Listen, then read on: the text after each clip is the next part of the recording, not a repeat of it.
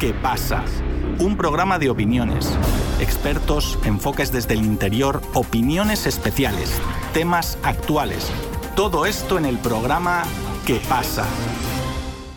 Colombia y Estados Unidos han mantenido el Tratado de Libre Comercio desde el año 2007, cuando el acuerdo fue establecido por el entonces presidente Álvaro Uribe Vélez.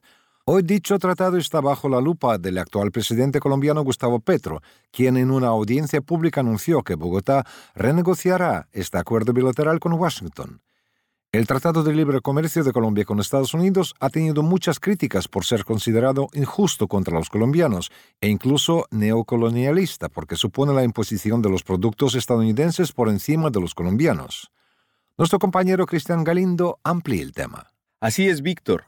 El anuncio de Gustavo Petro se dio frente a un evento con cafeteros en el municipio de Pitalito, departamento del Huila, en donde el presidente comentó que Colombia importa gran parte de Estados Unidos y Canadá millones de toneladas de maíz. Según Petro, Colombia también podría cultivar maíz, al igual que muchos otros productos que actualmente son importados, pero agregó que esta tarea es imposible debido a que el TLC con Estados Unidos no permite hacer este tipo de acciones. Es así que ante la falta de la libertad para el desarrollo de soberanía alimentaria del país, Petro anunció que iniciará una renegociación del TLC con Estados Unidos.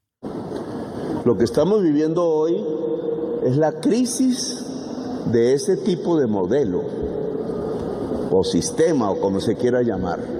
Esos 50 años que hemos vivido donde el país olvidó el café y olvidó la yuca y olvidó el maíz, que incluso siendo ese el cereal de las comunidades indígenas, poderosísimo porque es el cereal americano, se extendió en los incas y en los chipchas y en los caribes, etcétera y era tan poderoso como el trigo europeo, como el arroz asiático,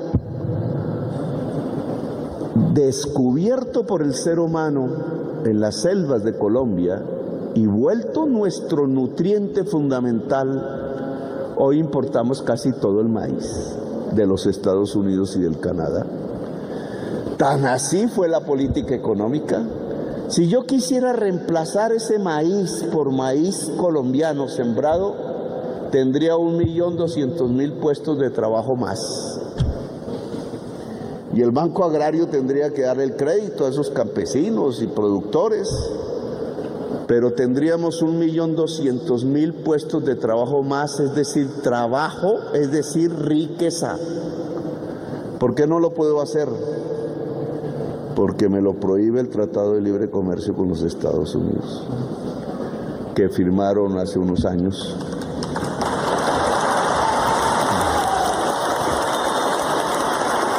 Y que quiero anunciar públicamente que comienza su renegociación.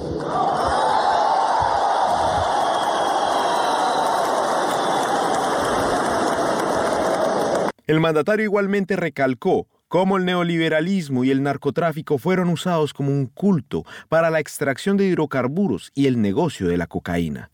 Ese culto dio paso a que el café dejara de ser un símbolo de orgullo de Colombia para ser la cocaína y la lamentable figura de Pablo Escobar quienes representaran a los colombianos internacionalmente.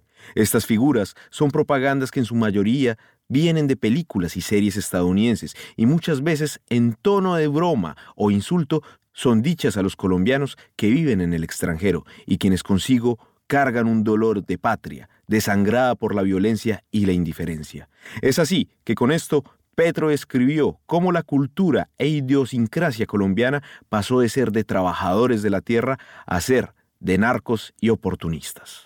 Sino el viejo mundo del café fue despreciado esos campesinos de los años 60, pequeños productores de la zona cafetera del viejo Caldas de Antioquia, hoy muy viejos, muchos ya muertos, sin pensión, como el coronel no tiene quien le escriba exactamente lo mismo, envejecieron, se entristecieron, terminaron sentados en las bancas de los parques, de los pueblos cafeteros, quizás tomando un aguardiente, quizás alcoholizados con una juventud que lo fue dejando porque tenían que ir a ver cómo sobrevivían en otras partes, con en ciudades de la vieja zona cafetera con una juventud que se femenina, que se fue yendo del país, metida en las nuevas esclavitudes del mundo de hoy, en muchos pueblos de Risaralda, de Quindío, de Caldas,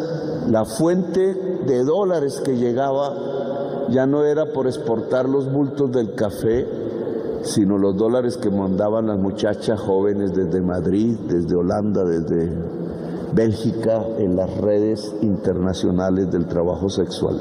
Se nos fue degradando el mundo colombiano. Porque eso que desde Bogotá los hacedores de política económica pensaban era el progreso, saltar de 6 mil millones de dólares a 60 mil, en realidad era nuestra degradación como sociedad colombiana, nuestro retroceso. Ahora para entender un poco más sobre por qué Colombia quiere renegociar el TLC con Estados Unidos en algo que se considera como un tratado injusto, tenemos los comentarios del historiador y doctor en Economía Política del Desarrollo, Josman Barbosa, a quien le damos la bienvenida. Bueno, hay que comenzar diciendo que el propio nombre Tratados de Libre Comercio no es el nombre técnico que se maneja dentro de estas negociaciones, que más que negociaciones son unas adhesiones a unas propuestas que hacen desde la posición dominante. Y el nombre que ellos manejan técnicamente son acuerdos de promoción de inversiones y de comercio. Colombia tiene uno con México, otro con la Unión Europea, otro con Estados Unidos y también con Israel está mirando la posibilidad de firmar un acuerdo de promoción de inversiones y de comercio. Como digo, aquí no está el nombre libre y la verdad que la palabra libre solamente es un término comercial en el cual se conoce a este tipo de adhesiones a propuestas comerciales. Ahí hay que decir que hay unas posiciones dominantes en las que no hay un ganar-ganar, en las que hay es el respeto de una parte subordinada a una que impone o determina desde una posición de fuerza cuáles son esas condiciones. Estas condiciones que han afectado básicamente primero patentes, propiedad intelectual en Colombia, pues para el caso que nos compete ahora, también subsidios a la agricultura en la cual no puede competir Colombia y por eso desestimula la agricultura. Es decir, tenemos la potencialidad de hacer cultivos de trigo, que es lo que piensa también negociar el presidente Petro, según su última intervención en el sur de Colombia con Canadá y con Estados Unidos para ver cómo equilibra eso y cómo podemos producir otra vez trigo. Pero esto solamente será posible si hay buenos subsidios de parte del Estado, que es lo que, lo que él quiere aumentar, ¿no? En una cantidad significativa, no recuerdo bien las, las cifras, son algo así como de 5 mil a 40 mil millones de pesos para potenciar un verdadero respaldo a un campesino que tiene que asociarse. Ahí nos recuerda unas cosas importantes. El campesino piensa en términos de parcela, no de asociatividad. Y la única forma de competir es asociándose. Tenemos entonces estos tres problemas.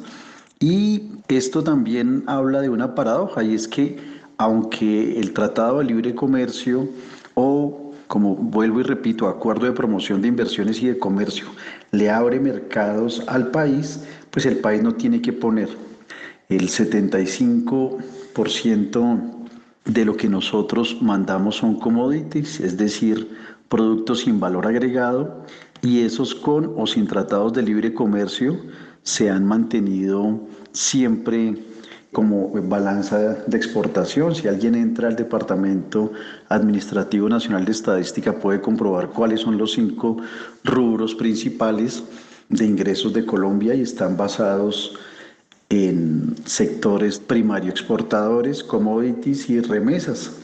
Por ahí con algo muy tenue en petroquímica, pero muy, muy, muy básico.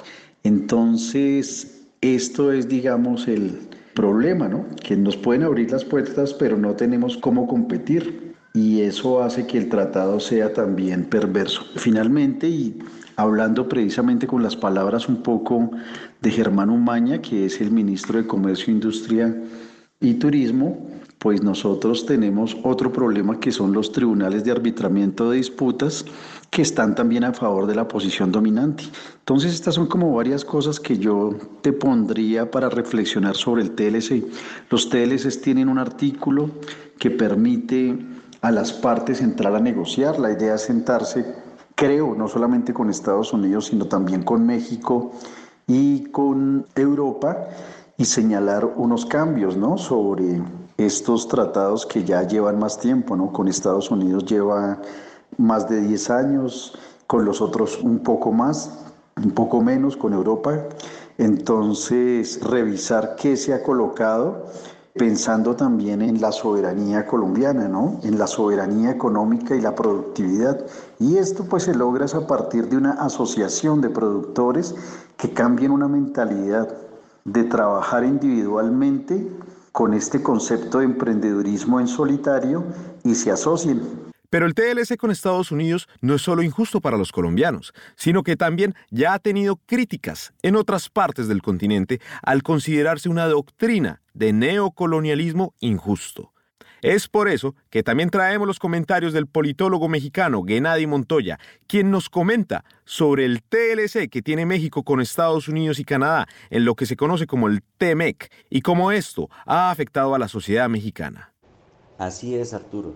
Los tratados de libre comercio son una herramienta económica de la globalización que sirven para la incidencia y el control de las economías en vías de desarrollo. Ese control hegemónico que lo único de libre que tiene es para sus corporativos en detrimento de las economías locales. Y en este contexto, el otrora TLCAN o Tratado de Libre Comercio de América del Norte entre México, Estados Unidos y Canadá se puede interpretar como una serie de contratos leoninos con prácticas incluso deshonestas en lo que Occidente le llama libre mercado. La imposición de dar prioridad al mercado estadounidense, las facilidades para incidir en sectores estratégicos para el desarrollo nacional, evidentemente y naturalmente ocasionan una dependencia casi total de esa economía, lo que lleva a que prácticamente cualquier acción del Estado mexicano en materia económica puede impactar en alguna obligación del tratado y lleva a afectaciones no solo económicas, sino que también inciden incluso en materia laboral, industrial y campesina. En este último, en el campo, existen dificultades para la exportación de productos agroalimentarios si llega a existir algún tipo de conflicto laboral en el campo la insistencia del uso de transgénicos, entre otras cosas que llevan a este a tener un encarecimiento en su economía, en sus productos y en su producción, lo que tiene como resultado una migración latente. Como podemos ver, estos mecanismos de carácter imperialista violan la soberanía económica de un país y así las posibilidades de diversificar los mercados sumando la intensa acción para erradicar toda forma de creatividad para generar nuevas tecnologías. Estas tecnologías que son necesarias para que aporten al desarrollo en los sectores estratégicos de la nación mexicana. El buscar la erradicación de la creatividad para encontrar soluciones propias genera este tipo de conflictos.